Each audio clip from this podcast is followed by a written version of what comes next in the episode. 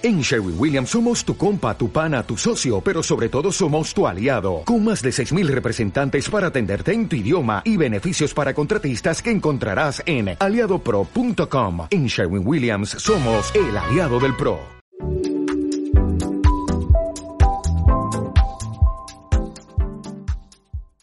Esta semana, para los que estamos, para los que están siguiendo las lecturas en un año, comenzamos qué evangelio. ¿Recuerdan? El evangelio de Marcos. Ya pasamos a este evangelio de Marcos. Así que quiero invitarles para que por favor abran sus Biblias en el capítulo 2. 2. Y no recordemos siempre este, este, este hábito de leer la palabra del Señor, recordar siempre cada día que lo más importante ha de ser de encontrar pan que el Señor pone sobre nuestra mesa a través de su palabra. Así que mucho ánimo con las lecturas y para quienes aún no lo están haciendo, bienvenidos, pueden sumarse. Eh, y este sería un buen punto porque estamos comenzando el Evangelio de Marcos, un Evangelio bastante fascinante. Bueno, leamos desde el versículo 1 hasta el versículo 12. Marcos capítulo 2 del versículo 1 al 12. Unos días después, cuando Jesús entró de nuevo en Capernaum, corrió la voz de que estaba en casa se aglomeraron tantos que ya no quedaba sitio ni siquiera frente a la puerta mientras él les predicaba la palabra. Entonces llegaron cuatro hombres que le llevaban un paralítico. Como no podían acercarlo a Jesús por causa de la multitud, quitaron parte del techo encima de donde estaba Jesús y luego de hacer una abertura bajaron la camilla en la que estaba acostado el paralítico.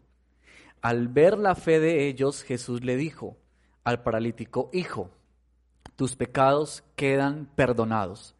Estaban sentados allí algunos maestros de la ley que pensaban, ¿por qué habla este así? Está blasfemando. ¿Quién puede perdonar pecados sino solo Dios? En ese mismo instante supo Jesús en su espíritu que esto era lo que estaban pensando. ¿Por qué razonan así? les dijo. ¿Qué es más fácil decirle al paralítico, tus pecados son perdonados o decirle, levántate, toma tu camilla y anda?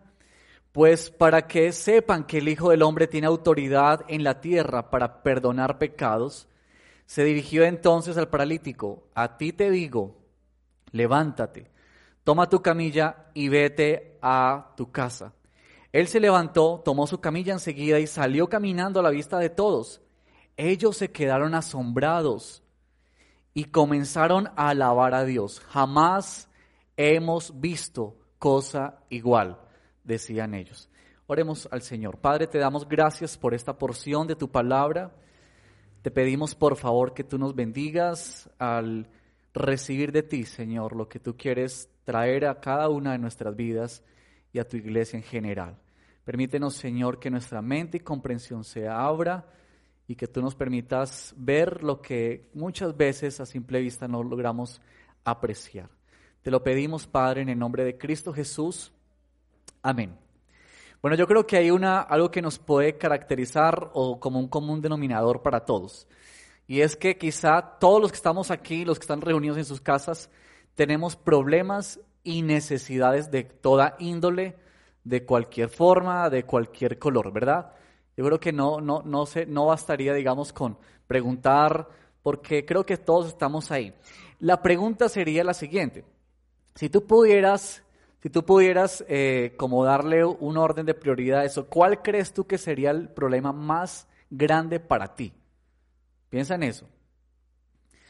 Hace unos años el Señor nos permitió tener un, un, la primera vez que compramos un carrito con mi esposa y a los dos meses de tener ese carrito, un carro ya usado, eh, yo comencé a experimentar en la conducción que ese carro tenía, pues que le faltaba fuerza para andar.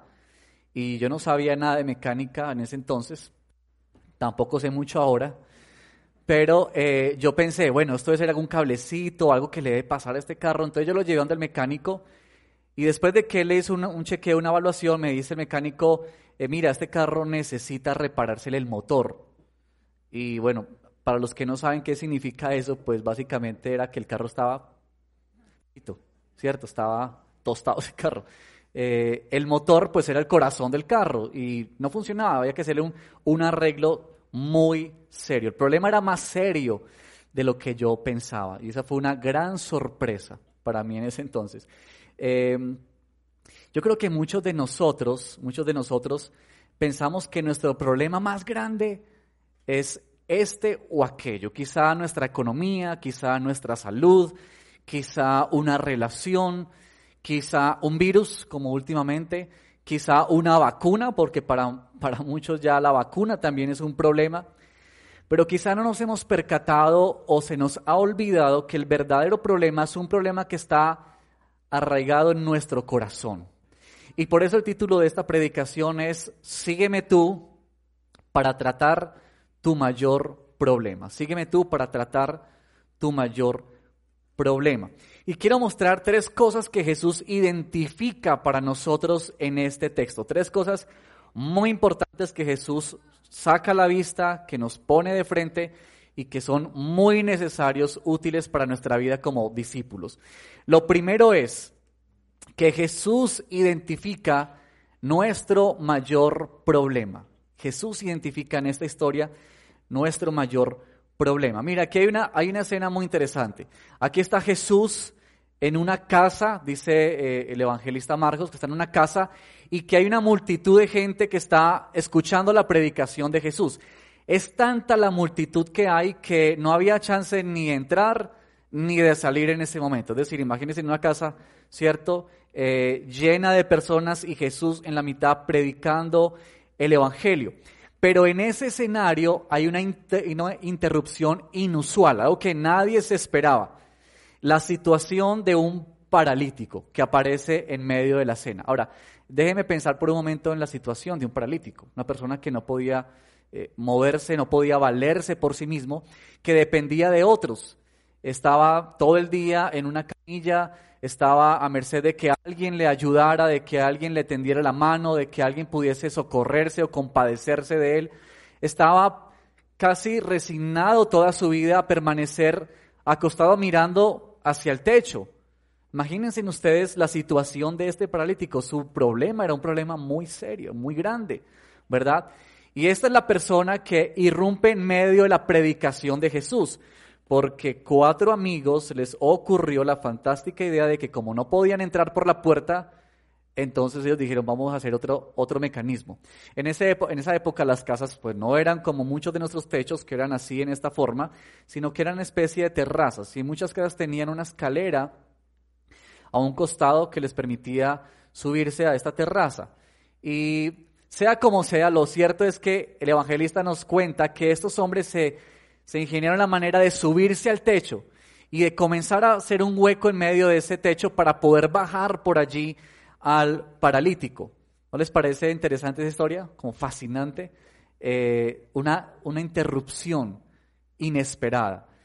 Entonces ahí está descendiendo este hombre, imagínense ustedes la escena en ese momento, polvo cayendo del techo, ¿cierto? La gente sacudiéndose del, mugre que está cayendo y de pronto empieza a bajar ese paralítico en medio de esa reunión. Claro, la gran expectativa de los que estaban allí y de los amigos del paralítico, incluyendo al paralítico, es, ¿qué va a decir Jesús? Quizá muchos en aquel momento estaban esperando que Jesús regañara a sus cuatro amigos por atreverse a interrumpir su momento de predicación. Pero en ese hecho tan inusual, tan particular que nos narran los evangelios, hay también una respuesta de Jesús inesperada. Y esa respuesta la tenemos en el versículo 5 al final, al final del versículo 5. Cuando Jesús dice, Hijo, tus pecados quedan perdonados tus pecados quedan perdonados.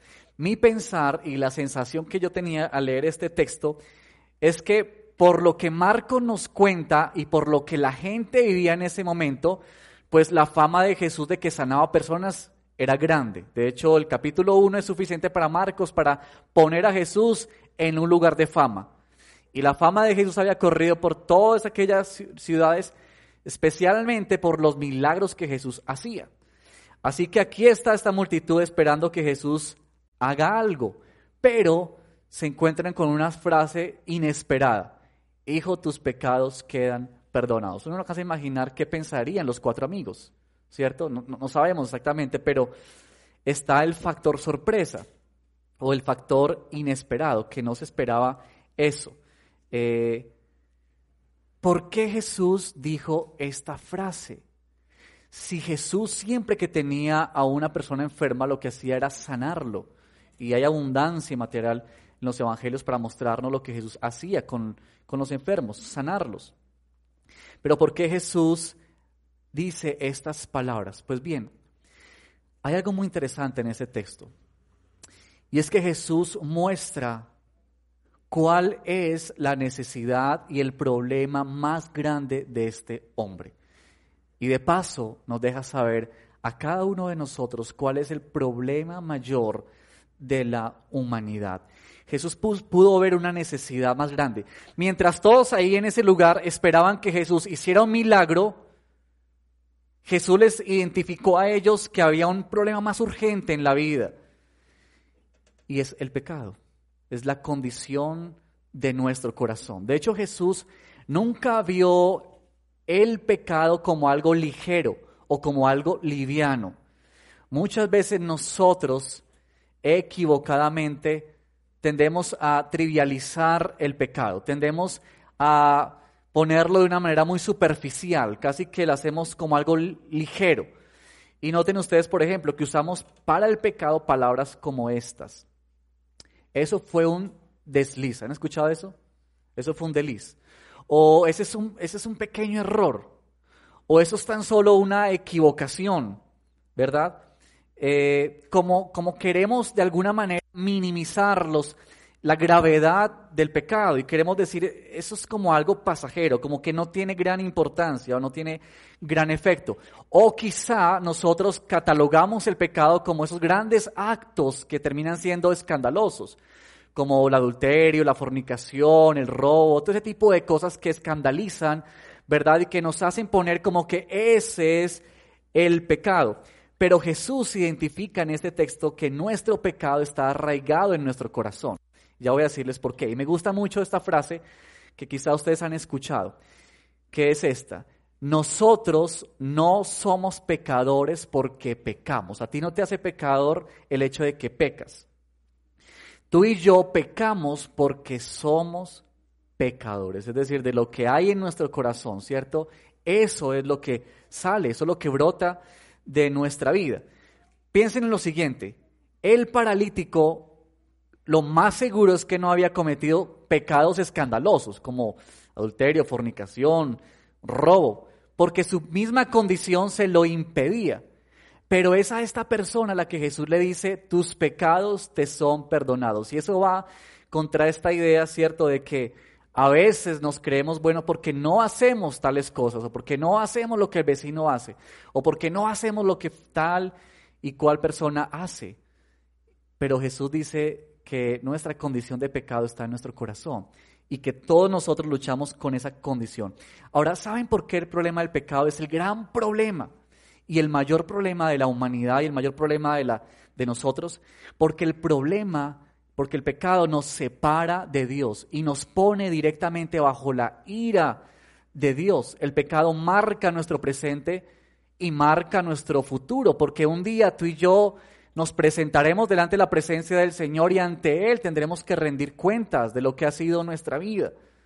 La realidad del pecado, al fin de cuentas, nos ahoga, nos deja en la oscuridad, nos nubla el pensamiento y sobre todo, ¿saben qué, hermanos? Nos engaña.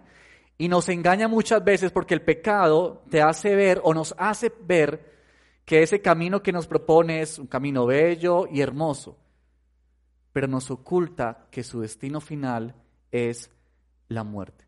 Y sobre todo el pecado es serio porque Dios lo ha tratado así desde su origen.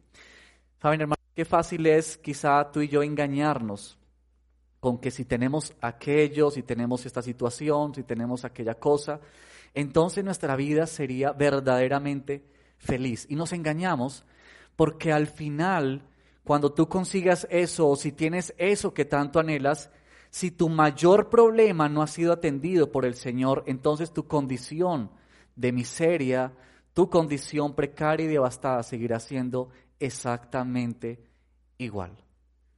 Hay bendiciones para nosotros que son más trascendentales y de mayor peso que las bendiciones físicas y materiales. Quizá muchas veces se nos escapa esa verdad de nuestra vida.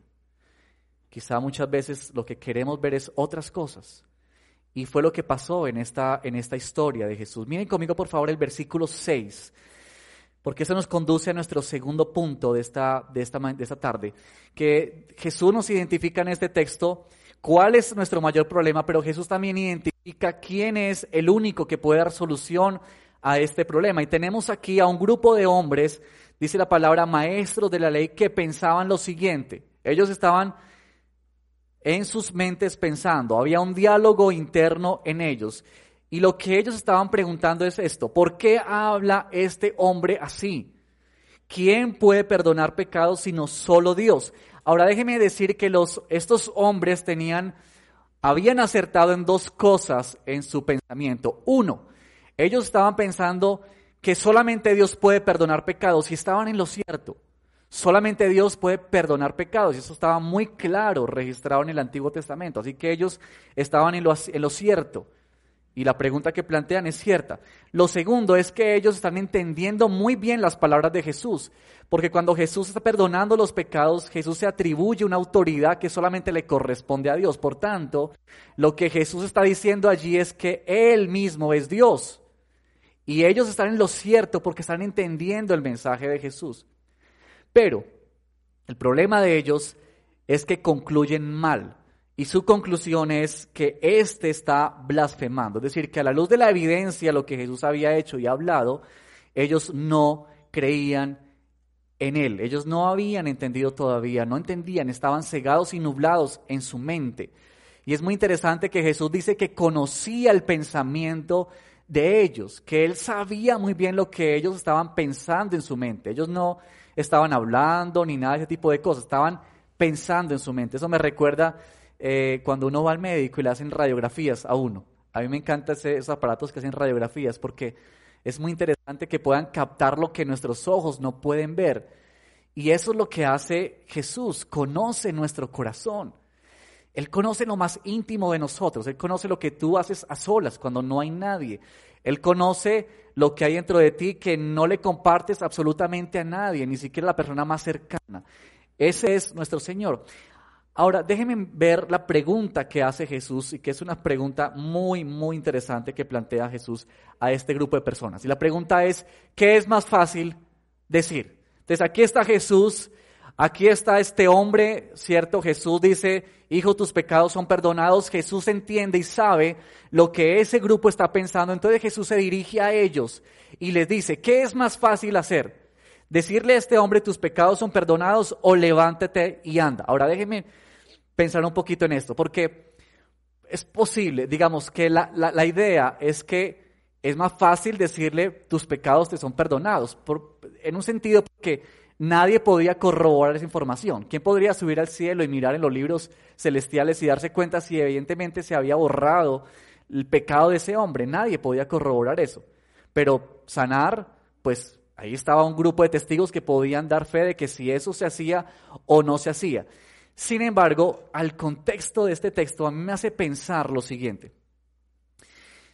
En el capítulo 1, Marcos es muy claro en dejarnos ver que Jesús sanaba a muchas personas. El versículo 34 dice que Jesús sanó a muchos que padecían de diversas enfermedades. De hecho, el capítulo 1 termina diciendo el evangelista que Jesús sanó a un hombre que tenía lepra.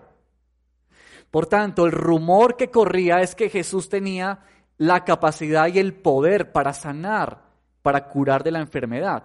Y posiblemente entonces no era lo más, lo más difícil para Jesús. Quizá era el perdonar pecados. Y eso, digamos, lo vemos a la luz de la revelación del Evangelio de Marcos. Porque Marcos más adelante nos va a decir que cuán difícil fue para Jesús pagar el costo de decir estas palabras. Déjenme venir, por favor, unos capítulos más adelante, capítulo 8, versículo 31. Sígame por favor en esta lectura, capítulo 8, versículo 31, que es un versículo muy importante. Miren lo que dice Jesús.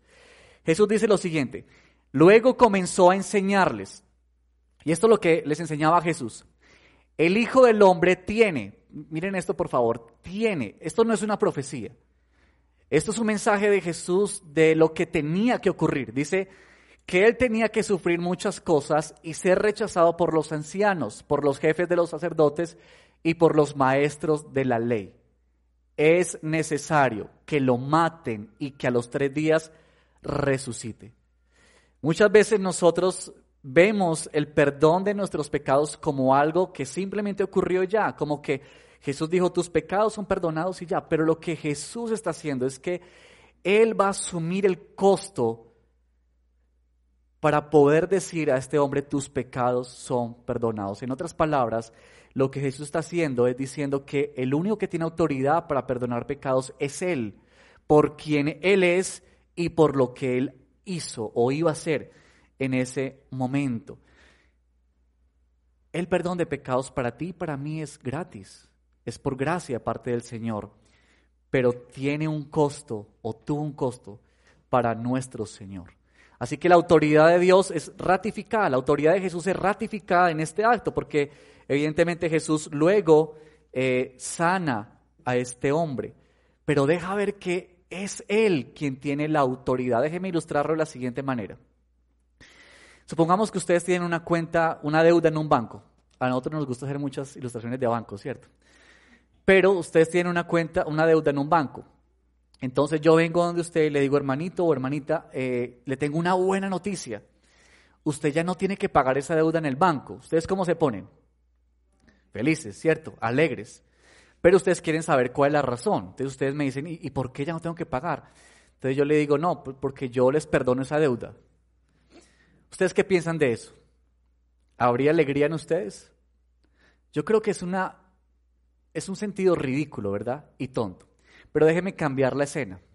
Ustedes tienen una misma deuda con ese mismo banco. Y en esta oportunidad no soy yo quien los llama, sino es el gerente o el dueño de ese banco y los sienta en la oficina. Y él le dice a usted que en ese momento usted ya no le debe nada al banco, que él va a borrar esa deuda por usted. Les pregunto, ¿cambia el panorama? ¿Saben por qué? Es la misma noticia, pero ¿sabe por qué cambia? por quien lo dice. Por quien lo dice. ¿A quién acudes tú cuando tienes una dolencia en tu cuerpo? ¿A dónde vas tú? Al médico, ¿cierto? O si tú tienes un computador en tu casa un equipo y se daña, ¿a quién acudes tú? A un técnico, ¿cierto? Que sepa sobre eso. O cuando tienes un problema en tu trabajo, ¿a quién te diriges? Al jefe. ¿Por qué? porque acudimos a quien tiene autoridad en esa área. Y eso es precisamente lo que este texto quiere mostrarnos. ¿Quién es el que tiene autoridad en esta área y en todas las áreas de nuestra vida? Si tú y yo hemos reconocido la autoridad de Jesús, tú y yo nos sometemos a su autoridad. En ese escenario habían dos públicos, uno que decía este se ha enloquecido, ¿verdad? Y otros que reconocieron la autoridad de Jesús y se sometieron a esa autoridad.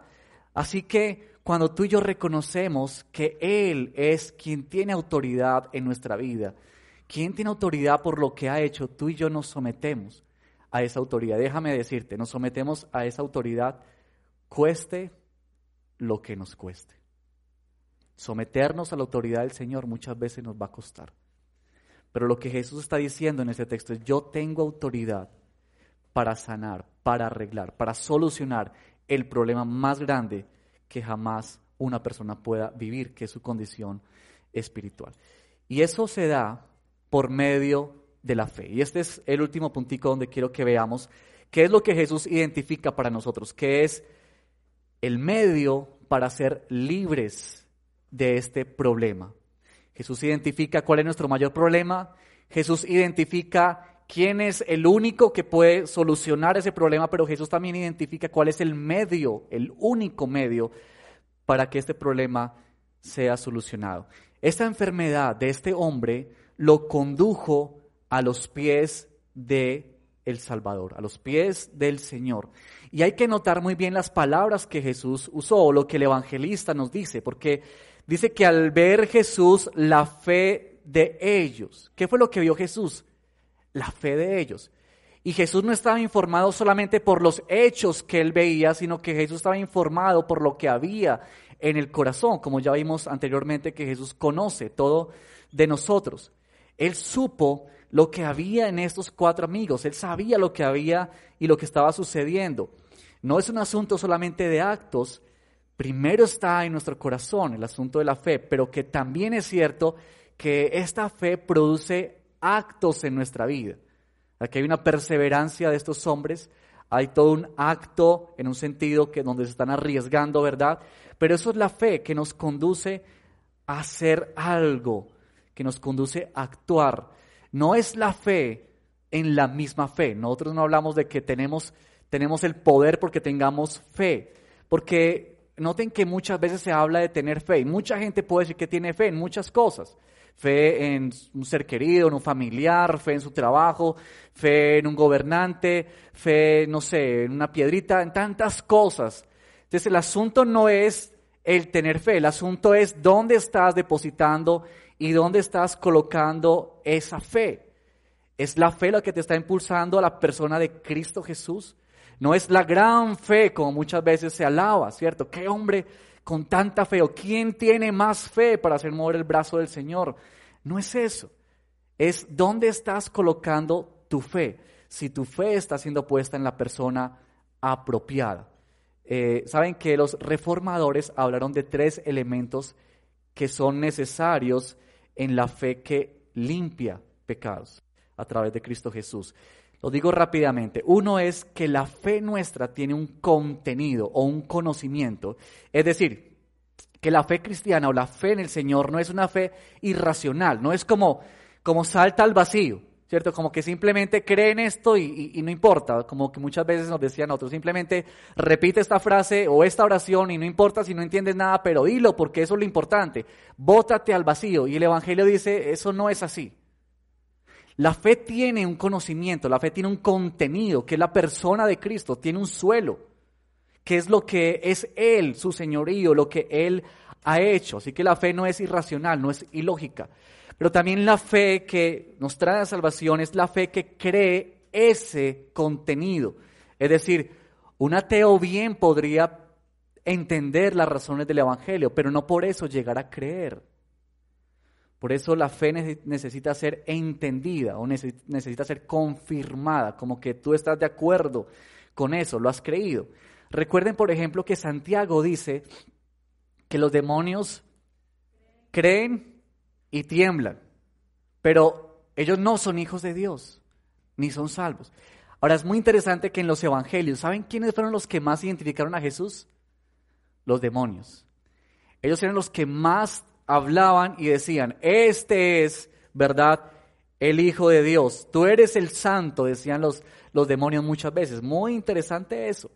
Pero no porque decían eso, eran hijos de Dios. No porque decían eso, eran salvos. Y eso nos hace pensar mucho en nuestra fe, queridos hermanos. Si nuestra fe nos está conduciendo verdaderamente a Cristo, no a una iglesia, no a una práctica, sino verdaderamente la persona de Cristo Jesús, porque el último elemento que se habla de la fe es esa fe que nos conduce la confianza. Es aquella fe que nos hace acudir a la persona de Cristo, que tú has entendido ese conocimiento, que tú has creído en esa verdad, pero que ahora tú te abandonas en esa verdad y que tú puedes venir al Señor a depositarte en sus manos. Puedes venir en arrepentimiento delante de Él.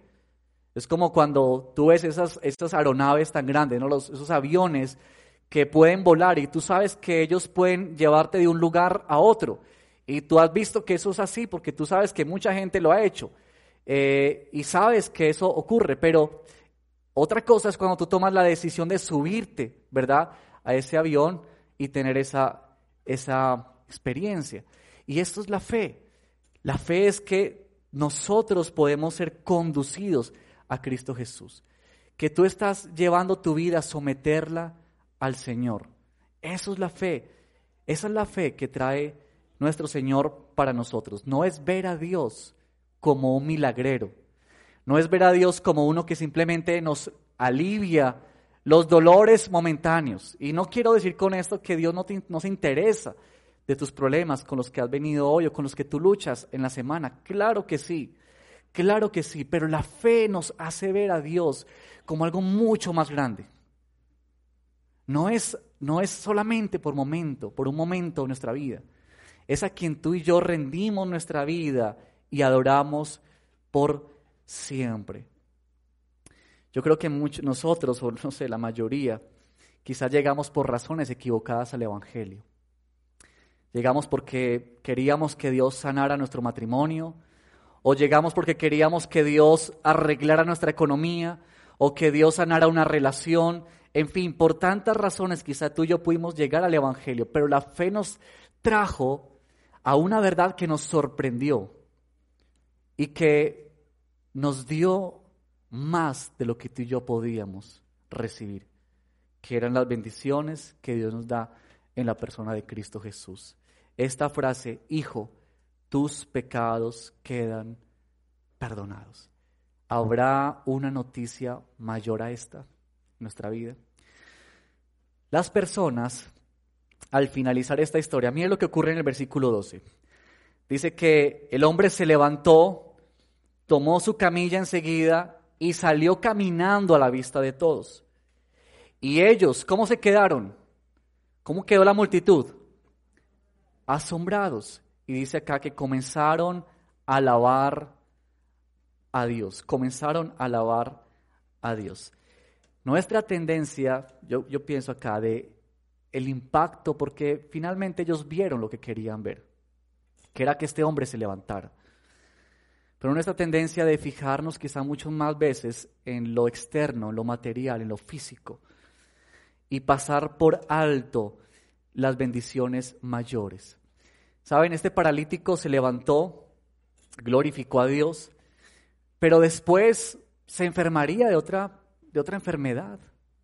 Y finalmente ese paralítico murió, como todos nosotros, ¿verdad? Como todo el destino para cualquier persona a tener, que es morir. Pero lo que quedó para siempre en su vida, para la eternidad, fueron estas palabras de Jesús. Porque eso, queridos hermanos, lo cambia absolutamente todo. Eso lo cambia absolutamente todo. Déjame leerte, por favor, si tienes tu Biblia, en Efesios capítulo 1, versículo 3. Y déjame mostrarte lo que Pablo nos dice allí en este bello capítulo. Efesios capítulo 1, versículo 3 dice de la siguiente manera. Presta mucha atención a lo que Pablo dice allí. Alabado sea Dios, Padre de nuestro Señor Jesucristo. Y escuche esto, por favor. Que nos ha bendecido en las regiones celestiales con toda bendición espiritual en Cristo. Dios te escogió en Él antes de la creación del mundo para que seas santo y sin mancha delante de Él. En amor te, predestinó para ser adoptado como hijo suyo por medio de Jesucristo, según el buen propósito de su voluntad, para alabanza de su gloriosa gracia que nos concedió en su amado. En Él, querido hermano y hermana, tú tienes redención mediante su sangre, el perdón de nuestros pecados conforme a las riquezas de la gracia. Dejamos hasta ahí. Es un capítulo bello. Pero sabes qué? Lo que este texto nos quiere mostrar, lo que Pablo nos habla allí en Efesios, es que hay bendiciones que son mayores a lo que tú y yo podemos pensar o ver a simple vista. Y es esto de que nuestra identidad ha sido dada por lo que Cristo ha hecho por ti y por mí en la cruz. Esa es tu identidad. Eso es lo que a ti ha de definirte. Eso es lo que a ti y a mí ha de llenarnos de gozo y llenarnos de alegría. En el Evangelio de Mateo, que es la otra historia paralela a este texto, Mateo usa una palabra adicional allí. Y él añade esta palabra. Él dice que Jesús le dijo al paralítico, ánimo, hijo, ánimo, hijo, tus pecados quedan perdonados. Y esa palabra ánimo quiere decir alégrate, regocíjate, porque tu mayor problema ha sido resuelto por mí. Así que déjame terminar de esta manera pensando en cómo podemos aplicar esta palabra a nosotros hoy. Si tú eres una persona que por primera vez escucha el Evangelio o se está acercando por primera vez, quiero decirte que tu mayor problema no es el que tú crees. Tu mayor problema es el estar separado de la presencia de Dios, tu pecado. Y que solamente Cristo Jesús puede solucionarlo cuando tú acudes a Él en arrepentimiento y en fe. Y para aquellos que ya somos creyentes, yo quiero animarte a lo siguiente. Por un lado, si Dios, si Jesús está dejándonos ver cuál es el mayor problema, es porque Él considera el pecado como lo más serio, como el problema más grande para la humanidad, para ti y para mí. Así que este nos debería llevar a, a nosotros a pensar qué cosas o prácticas en nuestra vida, y ten cuidado ahí con eso, no estamos hablando solamente de aquellas cosas que son escandalosas, sino piensa en cosas en tu corazón que quizá tú has aligerado en tu vida, que quizá tú has dicho esto es un error, esto es una pequeña equivocación, esto es un desliz, esto no es tan importante, esto después se soluciona. Yo te animo a que tú puedas llamar pecado a lo que Dios llama pecado y lo trates con la seriedad que Dios trata el pecado. No es el mayor problema ni tu cónyuge, ni una relación, ni tus hijos, ni tu trabajo. Nuestro mayor problema es esta condición nuestra de pecado. También quisiera invitarte esta mañana, esta tarde, a que puedas practicar más esto de la confesión y el de venir al Señor en arrepentimiento. Como leíamos en el Salmo 32, eh, que el salmista mientras cayó vivió los efectos de eso, pero una vez que él confesó el pecado del Señor, dice que sintió alivio en su vida. Así que, ¿qué tanto tenemos nosotros que practicar eso y vivir esto? Quizá tú has pensado o pensamos muchas veces que esto de confesar nuestro pecado es para cuando llegamos al Evangelio, pero nosotros necesitamos venir una y otra, una y otra vez a pedir al Señor que nos perdone y que nos limpie, porque tenemos esta verdad maravillosa en nuestra vida, que Cristo Jesús ha asumido el costo para recibir y escuchar estas palabras, ánimo hijo, tus pecados han sido perdonados. Y que eso nos ayude a, a someternos a nuestro Señor y asumir lo que eso implica para cada una eh, de nuestras vidas. Yo voy a dejarte esta pregunta que es una pregunta para el atrio, nosotros se me se me alcanzó a pasar, pero esta pregunta para quienes están en casa y ustedes ahora que salimos y posiblemente cuando vayas a tu casa, piensa en esto. Puedes recordar un momento puntual en tu vida, un momento puntual, en donde el saberte redimido por parte del Señor ha cambiado un momento difícil por un momento de gozo. ¿Puedes recordar eso en tu vida? Piensa en eso y si hay chance de hablar con hermanos sobre ese momento puntual, sería muy bonito poder compartir esas experiencias